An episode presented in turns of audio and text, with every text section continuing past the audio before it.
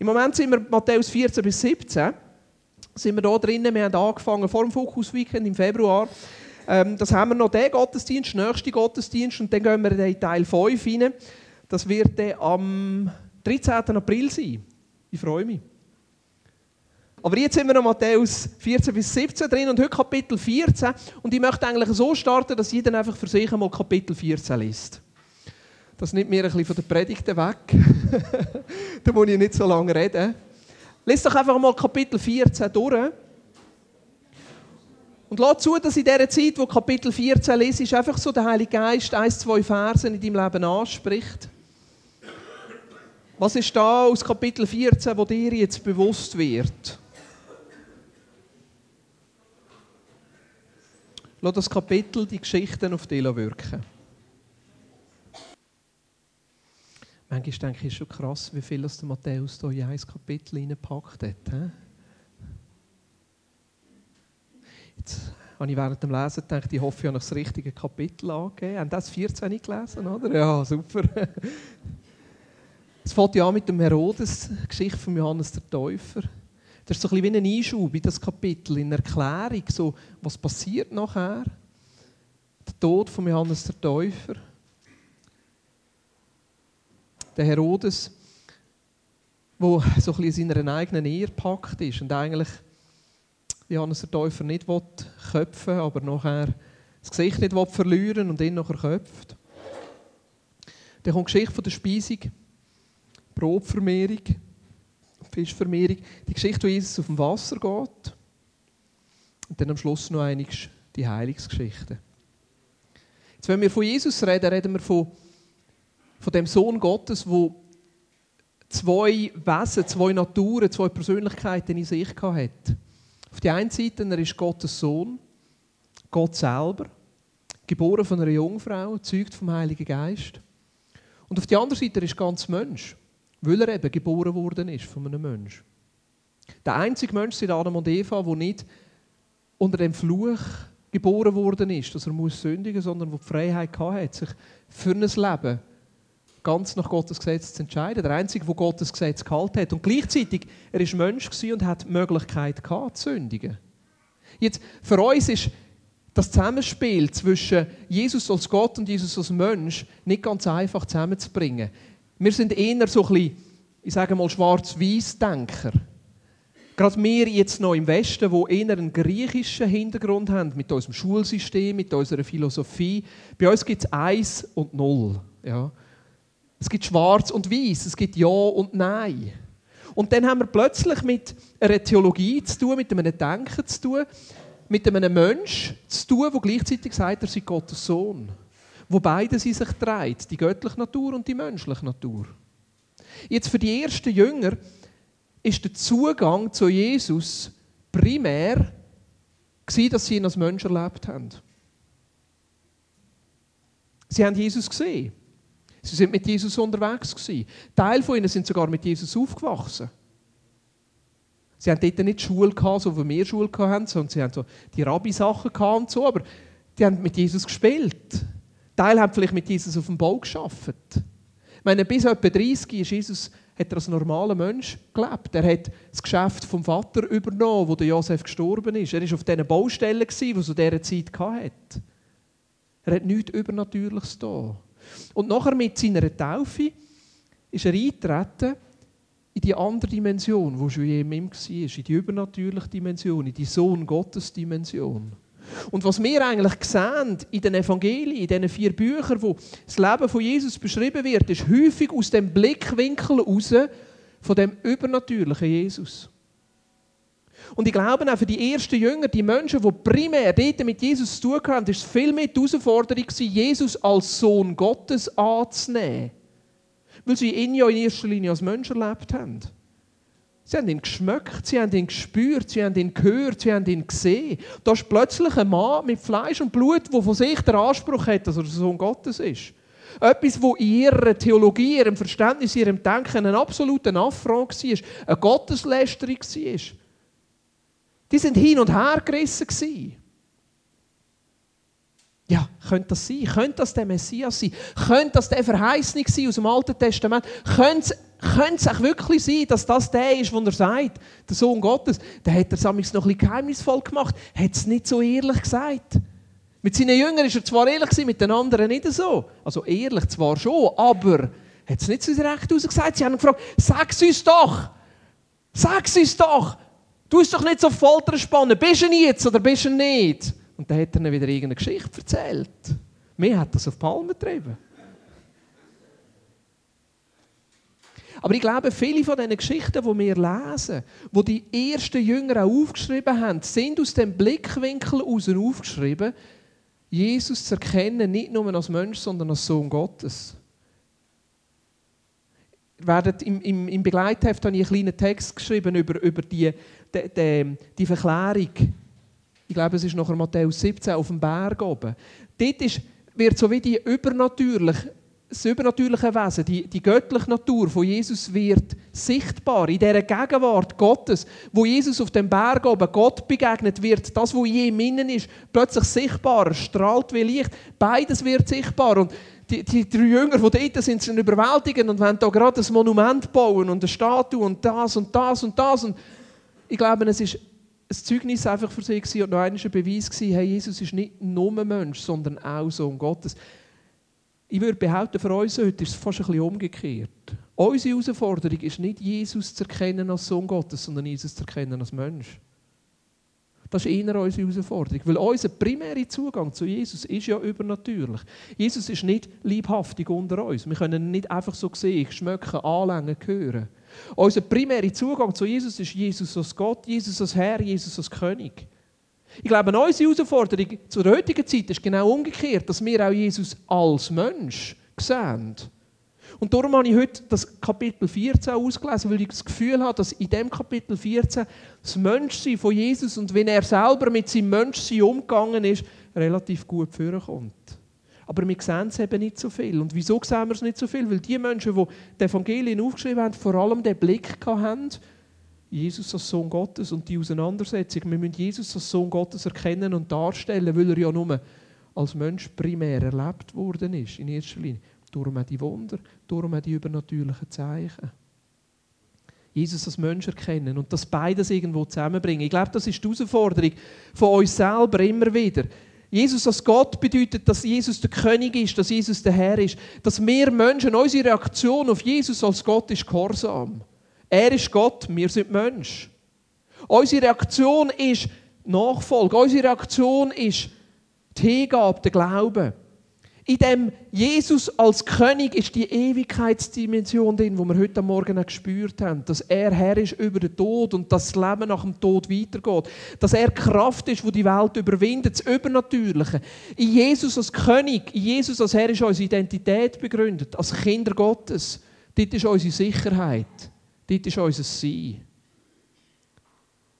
Auf die andere Seite Jesus als Mensch, das bedeutet, dass wir Jesus als Freund erleben können, der uns nöch ist, der uns kennt. In Jesus als Mensch werden wir auch nöch zur Zerbrochenheit dieser Welt, die voller Herausforderungen ist. In Jesus als Mensch erkennen wir, dass er sich eben mit der Zerbrochenheit und der Herausforderung dieser Welt identifiziert. Wenn wir Jesus auch als Mensch sehen, werden wir erst fähig, unser, unser Glauben hier als Menschen in dieser Zeit zu leben. Mir denkt, dass das eine der grossen Gefahren ist in unserem Christsein. Wenn wir Jesus nicht vollwertig als Mensch sehen, sondern vor allem die Betonung haben, Jesus als Gott, kann es schnell passieren, dass unser Christsein sich ins Übernatürliche flüchtet. Ins Geistliche flüchtet. Dass wir uns anfangen, von dieser Welt zurückzuziehen weil wir gar nicht fähig sind, mit der Zerbrochenheit dieser Welt umzugehen. Wenn wir Jesus nur als König sehen, erwarten wir, dass das Reich Gottes schon in einer Dimension da auf Erden anbricht und alles perfekt und gut und schön und dass wir erfolgreich sind. Und wenn uns etwas passiert, was nicht gut ist, sind wir gar nicht fähig, mit dem umzugehen. Weil, ja, wo bist jetzt du, Jesus als König? Gott, wo bist du? Kirchengeschichte zeigt, dass es immer wieder so christliche Strömungen und Tendenzen gegeben hat, wo Menschen sich geflüchtet haben, zurückgezogen haben ins Übernatürliche, zurückgezogen haben in, in das Vollkommene, zurückgezogen haben in die Erwartung, Jesus nur als Gott, Jesus nur als König. Meine Frau sagt damals, eines meiner Lieblingswörter ist Spannungsfeld. Aber jetzt darf ich sagen, weil da passt es rein. Weil genau in diesem Spannungsfeld leben wir. Das ist das Spannungsfeld zwischen Jesus als König, als Gott und Jesus als Mensch. Das ist das Spannungsfeld, das wir fast jeden Tag drinnen erleben. Dass unser Glaube nur dann einen Sinn macht, wenn es im Da und Jetzt zu einer Realität wird. Und das heißt, wir müssen uns mit dem Menschsein von Jesus auseinandersetzen. Weil erst das macht uns fähig, dass unser Glauben eben auch in der Zerbrochenheit und dort, wo es nicht funktioniert, anfängt, eine Kraft zu entwickeln.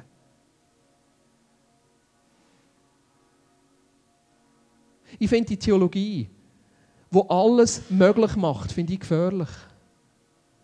Die Theologie, die sagt, wir können hier schon Himmel auf Erde haben, finde ich gefährlich. Ja, Jesus sagt, wir sollen dafür beten, Himmel auf Erde. Ja, und ich will erleben, dass Menschen geheilt werden. Ja, und ich will erleben, wie Reich Gottes durchbricht und wie Gerechtigkeit kommt. Und ja, ich will erleben, dass Menschen den Jesus kennenlernen in der Fülle und gleichzeitig weise, bis Jesus zurückkommt, werden wir in dieser Zerbrochenheit und in dieser Unvollkommenheit drin sein, wird unser ganzes Leben immer spannungsbeladen bleiben. Und Jesus löst das nicht auf. Erst wenn Jesus zurückkommt, wird die Fülle vom Reich anbrechen. Erst wenn Jesus zurückkommt, wird die Zerbrochenheit von dem Menschen aufgehoben. Und in der Zwischenzeit leben wir in dieser Spannung, wo Jesus König ist und Mensch ist. Und wir brauchen beides in unserem Glauben. Wir brauchen beides. Und wir bringen es nicht immer zusammen. Es macht nicht immer so viel Sinn. Jesus redet über das in Johannes 17 und manchmal finde ich das so paradox. Vielleicht kannst du das mitnehmen für die nächsten Wochen, dass du Johannes 17 studierst. Dort heisst es, das hohe priesterliche Gebet, jetzt sagt Jesus, sie sind nicht von dieser Welt. Meine Nachfolger sind nicht von dieser Welt und wir selber tragen schon die göttliche Natur in uns. Wir tragen schon das Übernatürliche in uns. Wir sind ja schon erlöst. Und gleichzeitig sagt er, aber sie sind noch in dieser Welt. Ja, er hat die Welt überwunden und gleichzeitig überwinden wir mit ihm. Wo passen die Sachen zusammen? Freunde, ich weiß es nicht. ich weiß es nicht und in jeder Situation muss das Geheimnis wieder neu für uns real werden. Aber was, ich, was mir neu auffällt, wenn ich das Matthäus-Evangelium lese, und das Studieren und der Jesus neu auf mich wirken eben sein, sein Wesen, sein Leben, seine Botschaft auf mich wirken, merke ich in Jesus, in dem Jesus, wo ich nachfolge. Im Da und Jetzt ist eben beides drin. Jesus als König und Jesus als Mensch. Und im, in Matthäus 14 sehen wir das Menschsein von Jesus. Ein Stück weit. Ein bisschen. Was passiert da? Sein Cousin wird geköpft. Johannes der Täufer war sein Cousin. Der hat er kennt. Die haben sicher an zusammen gespielt. Sie sind ungefähr gleich alt. Beide sind irgendwie so ein bisschen übernatürlich auf die Welt gekommen, oder? Wenn ihr euch an die Geschichten erinnert. Sie sind miteinander aufgewachsen. Johannes der Täufer hat erst bei der Taufe von Jesus gecheckt, dass das der Messias ist. Das war für ihn vielleicht auch ein Schock. Ja, der? Ja, sicher. der, der so viel Bibel hatte. Oder ich weiß es nicht. Entschuldigung.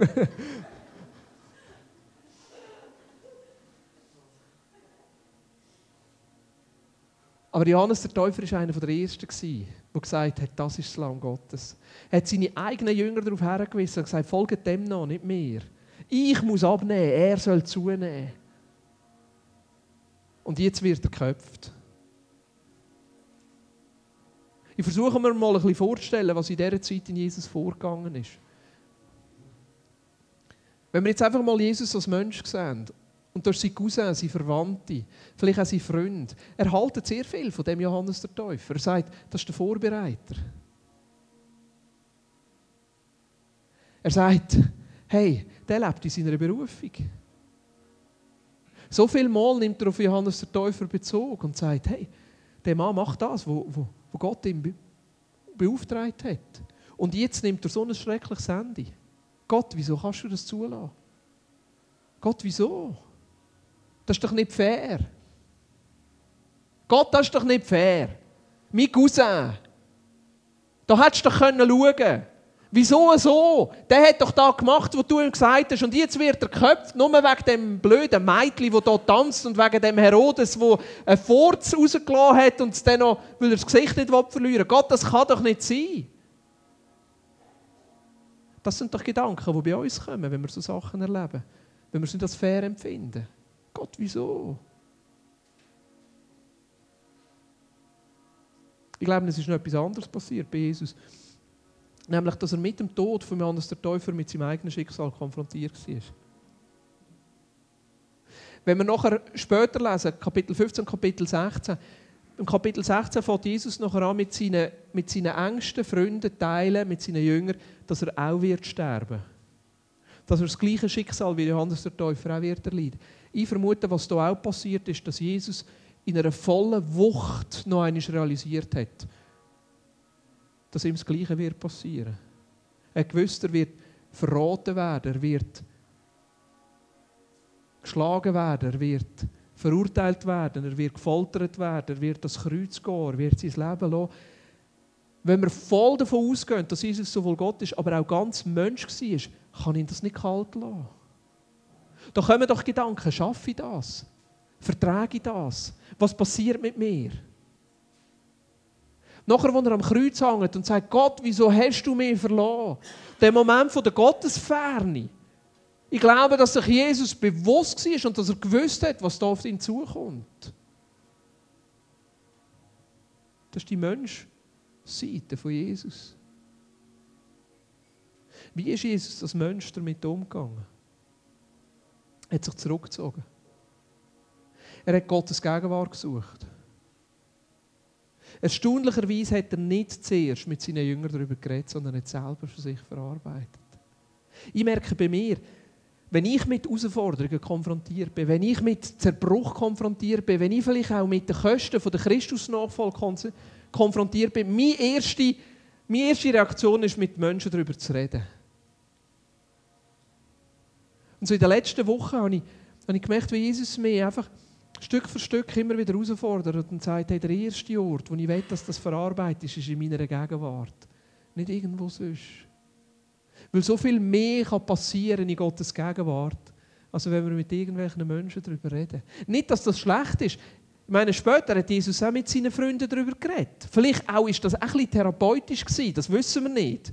Wir denken immer, ja, der große Jesus hat es einfach so angekündigt. Hey, wissen, das wird mit mir passieren, aber es kommt dann schon gut. Nein, vielleicht ist das auch für ihn ein Zugang gewesen, wo er Hilfe braucht hat. Das sehen wir ja nachher im Garten Gethsemane, wo er betet hat, wo er gesagt hat, meine Freunde, jetzt brauche ich euch, betet mit mir, tragt mich, dass ich das überhaupt durchstehen kann. Das ist auch eine Dimension, die wichtig ist, dass wir uns auftun und mit Freunden die Sachen besprechen und füreinander beten. Ich will das nicht ausschließen. Und gleichzeitig sehen wir, der erste Zugang, wo Jesus hatte, wo er mit seinem Menschsein umgegangen ist, war Gottes Gegenwart. Dort hätte er seinen Frust loslassen Dort hätte er seine Enttäuschung deponieren Dort hätte er ehrlich sein sein Herz auftun und können sagen, Gott, was machst du da? Ist es das wirklich? Wie gehe ich da damit um? Ich glaube, dass wir von dieser Seite von Jesus genauso viel lernen können wie auch von der göttlichen Seite von Jesus. Da heißt es in Matthäus 14, Vers 13, als Jesus das hörte, zog er sich zurück. Er fuhr mit dem Boot an einen einsamen Ort, um allein zu sein, doch es sprach sich herum, dass er wegfuhr, und aus den umliegenden Ortschaften gingen ihm die Leute auf dem Landweg nach. Also als er das hörte, das ist bezogen auf die Köpfung von Johannes, zog er sich zurück. Und wisst ihr, was passiert ist? Er ist gestört worden.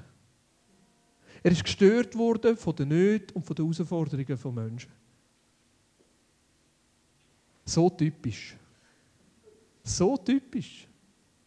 Und es ist nicht nur einmal passiert, es ist zweimal passiert. Zuerst nicht von der Menschenmenge. Und Jesus hat sich noch darauf eingeladen. Sein erstes Bedürfnis war, sich zurückzuziehen. Da, wo er erlebt hat, jetzt in Gottes Gegenwart zu verarbeiten. Und da kommen all die Leute, die Hunger haben und was macht er? Er gibt ihnen zu essen. Vorbildlich. Vorbildlich. Ich weiß aber nicht, wenn wir jetzt einmal zwischen den Zielen lesen, vielleicht könnte man sogar sagen, Gott hat ihm hier auch eine Lektion erteilen Weil beim zweiten Mal, wo er sich wieder zurückziehen und der Not zu begegnen, hat er die Not Not sein und hat sich zuerst Zeit genommen, seine inneren Sachen zu verarbeiten. Zuerst hat er ihnen zu essen gegeben. Aber noch schaut, was später heißt. Nach dieser Wundergeschichte mit der Brotvermehrung, ein zweiter Anlauf, ein zweiter Anlauf, wo Jesus sagt, aber jetzt muss ich mich zurückziehen, da heißt es ab Vers 22, nun drängte Jesus die Jünger, unverzüglich ins Boot zu steigen, um ihm ans andere Ufer vorauszufahren. Er wollte inzwischen die Leute entlassen, damit sie nach Hause gehen konnten. Als das geschehen war, stieg er auf einen Berg, um ungestört beten zu können. Ah, ich, ich, ich tue jetzt einfach mal ein bisschen interpretieren. Stell dir vor, ich glaube, am Ende des Abends hat Jesus einfach nicht mehr ausgehalten. Er hat gesagt, jetzt ist genug. Ich brauche jetzt einfach die Zeit in Gottes Gegenwart. Ich brauche jetzt einfach die Zeit, wo ich das verarbeiten kann. So, Jünger, ab ins Boot. Kommt, Hobby. Fahrt. Los! Und wo die Jünger weg sind, hat er gesagt, so, Leute, das Essen ist fertig. Gesehen, die Jünger sind gegangen, Service eingestellt, könnt ihr auch. Und endlich, endlich hat er die Zeit können nehmen. Endlich hat er die Zeit können nehmen, allein auf dem Berg. Endlich hat er es können. Und was ist passiert? Währenddem, als er dort oben auf dem Berg war. Spät am Abend war er immer noch dort ganz alleine. Das Boot befand sich schon weit draußen auf dem See und hatte schwer mit den Wellen zu kämpfen, weil er stark Gegenwind aufgekommen war. Zuerst ist es die Herausforderung und nicht von der Menschenmenge. Und nachher kommen noch seine Freunde in Seenot. Und damals lässt er sich von der Not nicht ablenken. Ich weiß nicht, ob er denkt hat, der versaufen sie halt. das weiß ich nicht.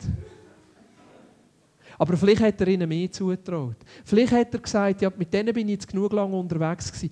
Die sollen jetzt reif genug sein, selber mit dieser Situation fertig zu werden. Also da brauchen sie mich also nicht und er hat Not, notlos sein. Weil im Vers 25 heißt es nachher, gegen Ende der Nacht kam Jesus zu den Jüngern. Erst am Ende der Nacht. Und er hat sich genug Zeit genommen. Genug Zeit genommen, einfach in dieser Gegenwart. Genug Zeit genommen, dem Ort, wo er seine eigenen Sachen können verarbeiten konnte. Er hat sich zu, genug Zeit genommen in Gottes Gegenwart, um das, was sich bei ihm hier angestellt hat, weil er ja ein Mensch war. Und das können wir mit Gott besprechen. Ich finde das so typisch. Was ist die grösste Herausforderung? Es sind doch Nöte um uns herum. Kinder, die zum Morgen brauchen. Der Streit. Das E-Mail. Die Pendenzenliste. Ich merke, wenn ich am Morgen früh den Computer aufstarte oder das iPad auftue oder das iPhone und aufs Mailprogramm klicke, bevor ich mir Zeit mit Gott genommen habe, habe ich verloren. Meine Gedanken sind einfach schon noch anders. Ich merke dann, suche ich die, die Herausforderung schon so auf, dass mir die Zeit nicht nehmen kann. Bin abgelenkt. Ich bin abgelenkt da und ich bin abgelenkt dort. Dabei weiss ich, dass Jesus einen Ort für uns parat hat. Wie ist Jesus mit seinem Menschsein umgegangen? Wie ist Jesus mit seinen Herausforderungen umgegangen? Er hat sie hineingetragen in Gottes Gegenwart. Und der Ort steht jedem Einzelnen von uns zur Verfügung. Im Johannes 14 redet Jesus davon, dass er Plätze für uns vorbereitet hat. Dass er Wohnungen für uns vorbereitet hat. Dass er für jeden Einzelnen von uns so einen Platz vorbereitet hat, wo wir einfach vor Gott sein können. Im Hebräer 10 heißt es nachher, dass er durch sein Lieb, durch sein Opfer, durch sein Blut einen Weg gemacht hat, innen ins Allerheiligste wo der Vorhang verrissen ist, wo es einen Zugang gibt für jeden einzelnen von uns, wo wir einfach vor Gott können sein können. Der Zugang ist parat. Und gleichzeitig merke ich, wie es ein Kampf ist, immer wieder neu den Zugang zu finden. Obwohl Jesus alles schon vorbereitet hat, ist es ein Kampf für mich, immer wieder neu den Platz zu finden. Ein Kampf, dass ich mich nicht abhalten von all dem, was um mich herum läuft. Dass ich mich nicht abhalten von all diesen Herausforderungen und nicht. Im Gegenteil, dass ich das reinnehme und vor Gott verarbeite. Ein Kampf auch immer wieder neu den Zugang zu finden. Weil ich merke bei mir, Gott ist zwar der gleiche und der Platz ist immer der gleiche, aber es verändert sich. Manchmal ist der Ort mehr beim Bibellesen, manchmal ist der Ort mehr beim Betten, manchmal ist der Ort mehr beim Spazieren. Mir zwar nicht, ja. aber vielleicht bei euch. Manchmal ist der Ort mehr beim Trainieren, beim Joggen, wenn ich unterwegs bin oder auf dem Velo. Manchmal ist der Ort mehr beim Lobpreisen und beim Musiklosen. Manchmal ist der Ort mehr, wenn ich einfach ruhig bin vor Gott und einfach bin. Manchmal ist der Ort mehr beim Predigt hören oder beim Bibel hören. Das kann ganz unterschiedlich sein. Der Zugang kann sich verändern. Manchmal merke ich so nach einer gewissen Zeit, nach drei, vier Monaten, da ah, wird es langsam zu einer Routine und ich merke, es lebt nicht mehr. Ich mache es zwar noch, aber ich bin nicht mehr wirklich an dem Ort vor Gott, wo ich einfach meine Sachen kann abladen und wo ich neu kann auftanken kann. Und es ist an mir, wieder neu aufzubrechen und zu sagen, Jesus, wo ist der Ort? Wo ist der Ort, wo ich als Mensch in all dem Zerbruch, in all diesen Früchten, in all diesen Herausforderungen als Mensch einfach vor Gott kann sein Vor Gott kann sein. Und das kann abladen. Und ich merke, diesen Ort gilt es zu verteidigen. Zu verteidigen vor der Geschäftigkeit, zu verteidigen vor der Pendenzenliste, zu verteidigen vor den Ansprüchen, zu verteidigen vor dem Lärm. Den Ort gilt es zu verteidigen. Und ich einfach nur vor Gott sein kann. Wie ist es für dich? Hast du den Ort? Wie erlebst du den Ort? In welcher Phase bist du im Moment? Merkst du, es geht darum, zu verteidigen, zu schützen? Merkst du, es geht darum, vielleicht neu den Ort zu finden? Ich glaube, dass Jesus heute Morgen gerade Leute unter uns, die schon lange nicht mehr den Ort erlebt haben, ganz neu berühren ich glaube, dass wir heute Morgen speziell einfach Gottes Geist, Gottes Gegenwart einladen und zulassen, dass er uns neu so einen Weg auftut. Einfach an den Ort, wo wir als Menschen vor Gott sein können. Vielleicht hast du schon seit Wochen, vielleicht seit Monaten, vielleicht sogar seit Jahren nicht persönlich Gott erlebt. Nicht persönlich erlebt, was das heisst, einfach vor Gott sein und seine Gegenwart zu erleben. Ich glaube, Jesus wird dich berühren heute Morgen. Aber bevor wir noch einmal auftun, noch einmal Gottes Gegenwart einladen, möchte ich, dass wir zwei, drei Minuten nehmen, wo wir einfach schnell die Frage stellen. Wo bin ich im Moment? Das wäre, glaube ich, die nächste Folie. Super.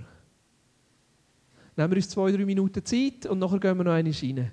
Einfach vor Gott und lassen uns von ihm berühren.